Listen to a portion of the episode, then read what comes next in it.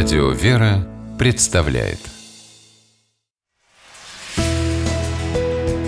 Литературный навигатор Здравствуйте! У микрофона Анна Шепелева. Говорят, что сотрудники Петербургского музея истории и религии до сих пор не могут найти логическое объяснение тому, каким образом в их запасники могли попасть мощи преподобного Серафима Саровского.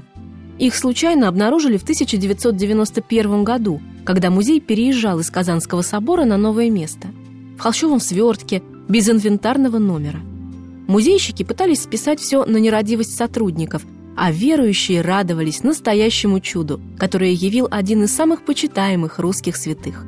Необыкновенную и таинственную историю обретения мощей, о которой рассказывают очевидцы событий, и еще сотни удивительных свидетельств о жизни и чудесах святого Саровского старца, поведанные теми, кто жил с ним в одну эпоху, можно найти под обложкой книги «Преподобный Серафим Саровский в воспоминаниях современников». Благодаря тому, что святой жил, по сути, недавно, всего каких-то 200 с небольшим лет назад, фактически в одно время с Пушкиным и Гоголем, до наших дней дошли уникальные документы, написанные людьми, лично знавшими преподобного Серафима – кто-то из них постоянно обращался к нему за духовными советами. Кто-то даже называл его своим другом, а для кого-то мимолетное общение со святым старцем стало одним из самых ярких воспоминаний детства. Маленькой девочкой увидела отца Серафима Надежда Аксакова, монахиня из Шамардинской обители. Ее рассказ в книге «Преподобный Серафим Саровский в воспоминаниях современников» необыкновенно светлый и вдохновенный, написанный к тому же прекрасным литературным слогом – Аксаковой удалось не просто написать текст, но оживить в нем детские, непосредственные и искренние ощущения от встречи со святым, при этом дав сполна их прочувствовать и читателю.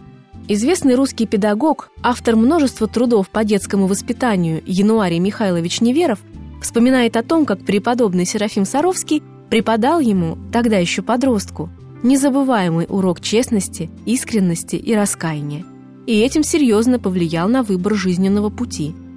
А сибирская помещица Пазухина рассказала о том, как исповедовалась у святого старца.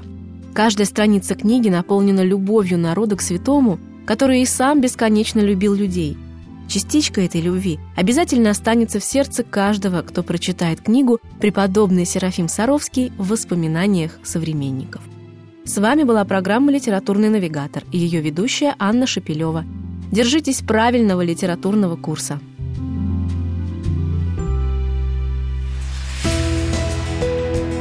Литературный навигатор. При реализации проекта используются средства государственной поддержки, выделенные в качестве гранта в соответствии с распоряжением президента Российской Федерации от 1 апреля 2015 года номер 79 РП и на основании конкурса, проведенного Союзом женщин России.